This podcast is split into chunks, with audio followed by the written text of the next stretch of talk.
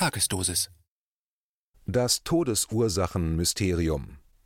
Das Bundesamt für Statistik meint, letzte Wahrheiten gefunden zu haben, betreibt jedoch eine Desinformationskampagne. Von Hendrik Sodenkamp. Wie viele Menschen sind ursächlich an und wie viele Menschen sind mit Corona verstorben? Diese Frage will nun das Bundesamt für Statistik Destatis beantwortet haben und veröffentlichte hierzu am 8. Juli 2021 eine Pressemitteilung. Weil diese Zahlen bereits eifrige Verbreiter finden und in den kommenden Debatten zur ausgerufenen Pandemie viel Platz einnehmen werden, hier eine Analyse der Zahlen, der Methodik und ihrer Aussagekraft. Das Bundesamt für Statistik arbeitet in der Datenerhebung anders als das Robert Koch Institut und die Gesundheitsämter. Während diese sich auf die Meldung nach dem Infektionsschutzgesetz berufen, beruhen die Zahlen von Destatis auf den Angaben in den Totenscheinen. Diese werden nach dem Tod eines jeden Menschen von einem Arzt ausgefüllt Laut dem Bundesamt wurde hier im Jahr 2020 bei 36.291 verstorbenen Menschen Covid-19 als Erkrankung vermerkt. Zitat in 30.136 Fällen war dies die Todesursache, in den anderen 6.155 Fällen war es eine Begleiterkrankung. Zitat Ende, so Destatis. In Prozentzahlen bedeutet dies, dass 83 Prozent der Fälle an Corona und 17 Prozent mit Corona verstorben seien diese Zahl widerspricht allem, was man bis dato von Pathologen hörte. Vorab zur Einordnung: Insgesamt sind laut diesen ersten und vorläufigen Daten von Destatis im Jahre 2020 in Deutschland insgesamt 985.620 Menschen gestorben. Die an und mit Corona Verstorbenen machen laut Destatis insgesamt einen Anteil von 3,7 Prozent aller Verstorbenen aus. Dass positive PCR-Tests medizinisch nichts beweisen, lassen wir außen vor dass das Krankheitsgeschehen mit Corona nur einen kleinen Anteil an den Todesfällen hat, ist mittlerweile bekannt. Nun soll es um die Methodik von Destatis gehen. Haben wir es hier mit zuverlässigen Zahlen zu tun? Diagnosen ohne Obduktion sind wertlos. Todesbescheinigungen bzw. Totenscheine sind schon seit Jahren in Deutschland als unzuverlässige Quelle bekannt. So fand der Rostocker Rechtsmediziner Dr. Fred Zack 2017 in einer Studie heraus, dass sich mindestens 90 Prozent aller Totenscheine schon beim bloßen Studieren und ohne eine Obduktion als fehlerhaft herausstellten. 10.000 Dokumente habe er demnach geprüft, wobei ihm nur 223 Urkunden als tadellos erschienen seien. Zitat: Es müssten mehr Obduktionen erfolgen, denn die Leichenschaudiagnosen (Totenscheine) werden in etwa 50 Prozent aller Fälle nach einer Sektion korrigiert Deshalb ist die gegenwärtige amtliche Todesursachenstatistik in Deutschland von Destatis, die lediglich auf Angaben der Todesbescheinigungen beruht, Augenwischerei. Auch 2020 und 2021 äußerten sich immer wieder Pathologen, dass nur eine Obduktion Klarheit über die Frage nach dem An oder Mit erbringen könne dies liegt auch an der Form des Totenscheins selber, denn auf diesem soll nach Vorgaben der Weltgesundheitsorganisation WHO eine Kausalkette niedergeschrieben werden, die schlussendlich zum Tod geführt hat. Im Totenscheinformular steht als Ausfüllhilfe direkt zum Tode führende Krankheit oder Zustand und darunter vorangegangene Ursachen, Krankheitszustände, welche zu der oben angeführten Ursache geführt haben, mit der ursprünglichen Ursache an letzter Stelle. Dies ist für Destatis das an Corona verstorben. Zusätzlich gibt es im Formular ein Feld für Zitat andere wesentliche Krankheitszustände, die zum Tode beigetragen haben, ohne mit der Krankheit selbst oder mit dem krankheitsverursachenden Zustand in Zusammenhang zu stehen. Zitat Ende. Diese Vorgaben der WHO sind mal wieder an Schwammigkeit nicht zu übertreffen. Denn in der Regel führt ja gerade die Kombination aus diesen anderen, vermeintlich unabhängigen Krankheitszuständen und Covid-19 zum Tode. Doch eine solche zum Tode führende Kombination ist auf dem Totenschein nicht vorgesehen.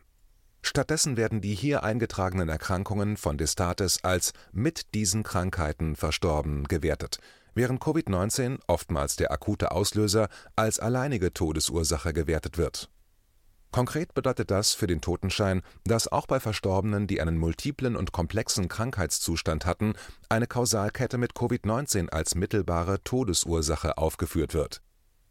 Ein Beispiel: Ein Mensch ist laut Totenschein an akutem Lungenversagen gestorben, direkt zum Tode führende Krankheit. Dies war die Folge einer Lungenentzündung, Krankheitszustand, der zum Lungenversagen geführt hatte, welche als Grundleiden Covid-19 hatte die Lungenentzündung verursachend. Damit geht Covid-19 als Grundleiden in die Statistik ein und der Mensch ist laut Destatis an Corona verstorben. Im Zusatzfeld des Totenscheines wird eingetragen, dass der Verstorbene auch noch Diabetes hatte, wesentlicher Krankheitszustand, der zum Tod beigetragen hat.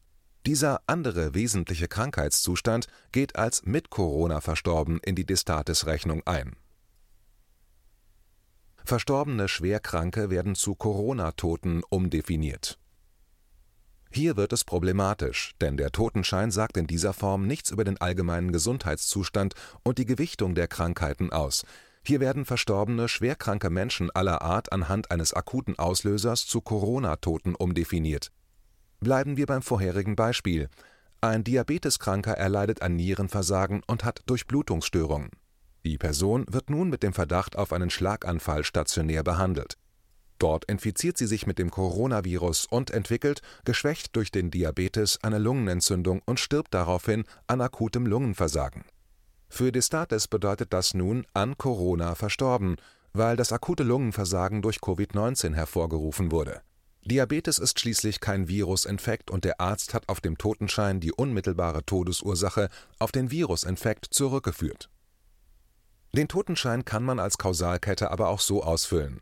Der Mensch ist an zerebraler Ischämie, Hirninfarkt, verstorben, ausgelöst durch ein Herz-Kreislauf-Versagen, dem als Grundleiden eine Lungenentzündung vorausging das ist ebenfalls korrekt und wird in der Praxis auch so gemacht, wie uns von praktizierenden Medizinern bestätigt wurde.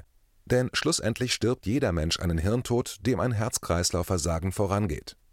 Ob und an welcher Stelle der Arzt in der zum Tode führenden Kausalkette auch Covid-19 im Totenschein angibt, bleibt dem Mediziner überlassen. Laut praktizierenden Medizinern lässt sich ohne eingehende Untersuchungen des Verstorbenen Covid-19 als Todesursache in den seltensten Fällen eindeutig bestimmen denn auch bei positiv Getesteten kann die Todesursache durchaus durch andere Erreger ausgelöst worden sein, etwa durch multiresistente Keime. Doch in den meisten Fällen werden solche Untersuchungen gar nicht vorgenommen, und dennoch wird im Totenschein Covid-19 in die Kausalkette eingetragen.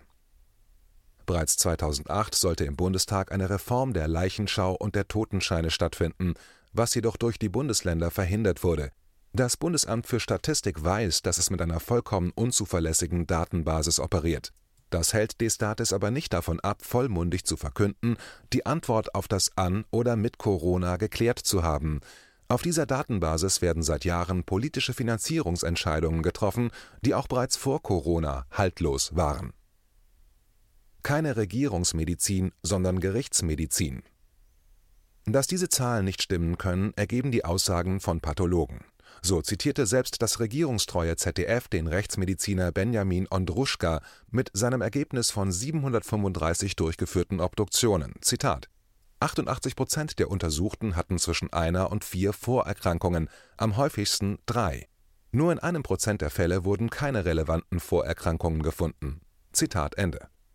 In Deutschland allein wurden bislang schon über 1000 Obduktionen durchgeführt es ist an der Zeit, dass diese systematisch ausgewertet und an die Öffentlichkeit gebracht werden, dann müssen wir uns auch nicht mehr mit irreführenden Statistiken herumschlagen. Bei der Recherche zu diesem Thema sprachen wir mit Medizinern, die über Totenscheine als harte Währung nur lachen konnten. Zitat was letztlich als Todesursache betrachtet wird, liegt im Ermessen des Arztes. Ob und wie Covid-19 im Totenschein auftaucht, kann jeder Arzt unterschiedlich handhaben. Das ist im Grunde völlig willkürlich, Zitat Ende, sagte einer von ihnen. Covid-19 sei wie eine Modetodesursache unter Ärzten, welche mitunter auch die Arbeit erleichtere, weil man komplexe Krankheitszustände damit auf dem Papier vereinfachen könne. Im Endeffekt könne man in dieser Form des Totenscheines den tatsächlichen Auslöser aber nur schwerlich bestimmen Zitat: Lungenversagen als Todesursache infolge eines multiresistenten Keimes wird fast nie aufgeschrieben. Das ist bei Covid-19 plötzlich anders, und das liegt am PCR-Test. Zitat Ende. Dies war ein Beitrag aus dem Rubicon, Magazin für die kritische Masse KenFM ist crowdfinanziert und unabhängig. Leiste deinen Beitrag zu freier Presse und unterstütze unsere Arbeit finanziell. Wenn du zukünftig keine Beiträge verpassen willst, abonniere den KenFM Newsletter und installiere dir die KenFM App für iPhone und Android. Weitere Informationen auf kenfm.de/support. Hallo Community! In diesem Video möchten wir euch das Thema Bitcoin ans Herz legen. Wir werden euch erklären, was Bitcoins sind, wie man damit bezahlen kann und welche Bedeutung diese Währung für KenFM hat. Viele von euch haben sicher schon von Bitcoin gehört oder nutzen es sogar privat. Wie ihr KenFM mit Bitcoins unterstützen könnt und warum das für uns aktuell sehr wichtig ist, verraten wir euch jetzt. Das ist ein Bitcoin. In Wirklichkeit existiert so ein Bitcoin aber gar nicht. Es gibt ihn nur virtuell im Internet als digitale Währung in einem digitalen Konto. Bitcoin ist eine sogenannte Kryptowährung, die bekannteste weltweit. Man kann damit via Computer oder Smartphone einkaufen, spenden oder sich gegenseitig Bitcoins zuschicken. Bitcoins kann man wie Währungen oder Edelmetalle zum aktuellen Wechselkurs kaufen, verkaufen oder von Freunden zugeschickt bekommen. Einzige Voraussetzung, ein E-Wallet, zu Deutsch eine elektronische Geldbörse. Das ist ein Account oder Konto, über das man Bitcoins empfangen oder versenden kann. Wie ihr wisst, nutzen auch wir bei KenFM schon seit ein paar Jahren Bitcoin, damit wir im Notfall auch finanziell unabhängig bleiben können, zum Beispiel von Banken, die uns nicht mehr mögen. Da viele Banken mit unserer Berichterstattung nicht einverstanden sind und nicht im Zusammenhang mit KenFM genannt werden möchten, kam es in den letzten Monaten so weit, dass uns gar keine Bank mehr mag. Weshalb wir leider damit rechnen müssen, vom kompletten IBAN-Zahlungsverkehr ausgeschlossen zu werden. Deshalb der Appell an euch, beschäftigt euch jetzt schon mit der Funktionsweise von Bitcoin, damit ihr uns auch im Notfall trotzdem weiter unterstützen könnt. Alles, was ihr dafür tun müsst, ist, eure bisherige Unterstützung in Euro einfach in Bitcoin an uns zu senden. Dazu legt ihr einfach eine kostenlose E-Wallet an, wandelt einen Betrag eurer Wahl in Bitcoin um und sendet uns diesen an unseren Bitcoin-Account. Den Link findet ihr unter jedem unserer Beiträge sowie unter diesem Video. Alternativ dazu könnt ihr aber auch diesen QR-Code mit eurem Smartphone scannen. Übrigens, eine detaillierte Schritt-für-Schritt-Anleitung haben wir zum Nachlesen für euch schon einmal vorbereitet. Ihr findet sie auf canfm.de/bitcoin. Ob Bitcoin oder Kryptowährungen wirklich die Zukunft des Geldes sind, wissen wir nicht. Aber vielleicht ist das bald unsere einzige Option, so unabhängig wie möglich und vor allem ohne Bankkonto für euch in Zukunft weiterhin freien und unabhängigen Journalismus machen zu können. Wir hoffen sehr auf eure Unterstützung und sagen jetzt schon tausendmal Danke. Euer Team von KenFM.